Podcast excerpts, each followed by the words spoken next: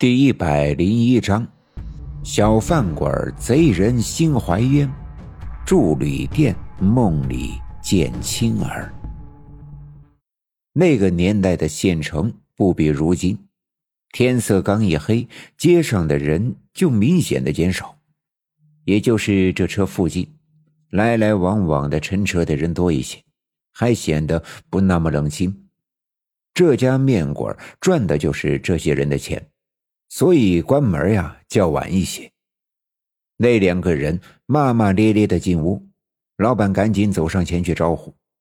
他们点了两碗面、一瓶白酒、一盘咸菜、一盘花生米。老板去厨房忙活，这两个人依旧骂骂咧咧。其中一个三十多岁，短发，长着一脸的横肉，说话也没个深浅，张口妈闭口娘。句句都在下三路。那个年数小一点的，梳着分头，身材瘦弱，戴着眼镜，像是一个学生。尽管他没有那个短发的人嘴巴损，但看样子也心里有气，嘴上没德。不一会儿，面条端了上来，白酒小菜也齐全了。戴眼镜的那个给另外一个倒上一杯白酒，自己只倒了半杯。那个短发的见了，抢过酒瓶，说道：“哎，我说小梁子，老宋那个老糟头子跟咱们耍心眼儿，难不成你也学会了？喝酒还跟我耍赖是不？来，满上，满上。”那个叫小梁子的无奈，只好递过酒杯道：“老马，我是真不能喝酒，这半杯就够呛了。”哎哎哎，好了好了。可别倒满了。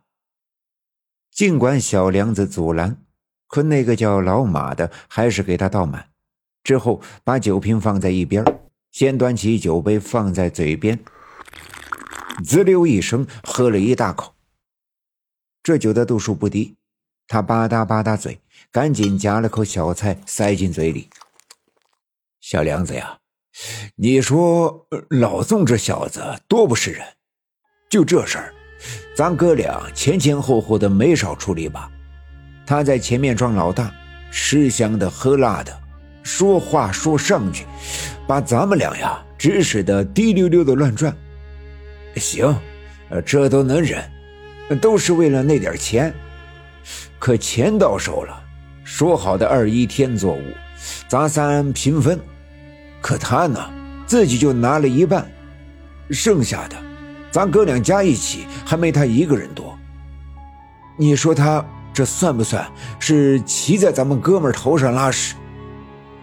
小梁子叹了一口气：“哎，咱们哥们呀，就是太实在了，太容易相信人，就不能听老宋他说，他那张嘴，真的假的二八抠，根本靠不住。”老马又喝了一口酒，埋怨小梁子。那天去取钱，我就说你先把钱拿到手，钱在咱们手里啊，咱们才心里有底。你倒好，平时挺有眼力劲儿的，拿钱的时候退缩了。哎，我这不是第一回干这事儿吗？心里没底，总害怕被人看出来。本来想我借过钱来着，可一犹豫就被老宋抢了先了。当时当着他们那么多人的面，我还不敢说啥。老马，当时就是换做你，你也没招呀。哎，小梁叹了一口气，一脸的委屈。他们俩一边喝酒，一边互相埋怨。不一会儿，那个叫老马的酒就上了头，脸红脖子粗。咱哥们儿不能就吃了这哑巴亏，回头咱俩找他说理去。他要不给，我就让他活不到过年。李铁军坐在角落里，默默地吃着自己眼前的那碗面。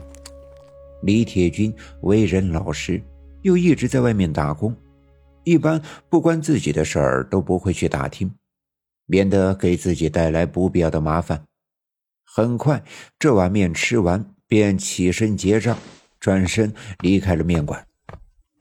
外面有点冷，李铁军拉了拉棉袄的衣襟。面馆对面就有一家旅社店，李铁军推门进去，交钱，找了个房间住下。这一天来来回回的坐了半天车，再加上心里烦乱，感觉浑身特别的疲惫。旅店的床有点硬，但也顾不得，扯过被子躺下就睡着了。不知道睡了多久，被一泡尿憋醒，他迷迷糊糊的爬了起来，打开房门。走廊的灯泡不大，昏黄的灯光勉强把走廊照亮。隐约的看到走廊尽头的墙壁上支出了一个牌子，这应该就是厕所。走廊的两侧都是客房，这个时段大多数房客都已经睡着。而当李铁军走到厕所门口的时候，突然听见身后的那间屋子里传来了一阵小孩的哭声：“爸爸，我要爸爸。”我要爸爸！叫你哭，你给我闭嘴！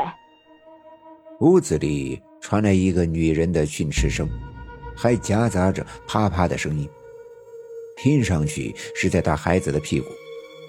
那孩子哭得更厉害了。我要找我爸爸，爸爸！我要告诉我爸爸，你打我！孩子哭得凄厉，叫人听了心疼。那女人又啪啪的打了孩子两巴掌，那个孩子不敢再哭，用力的忍着，使劲的抽泣。你给我憋回去，憋回去，信不信我掐死你！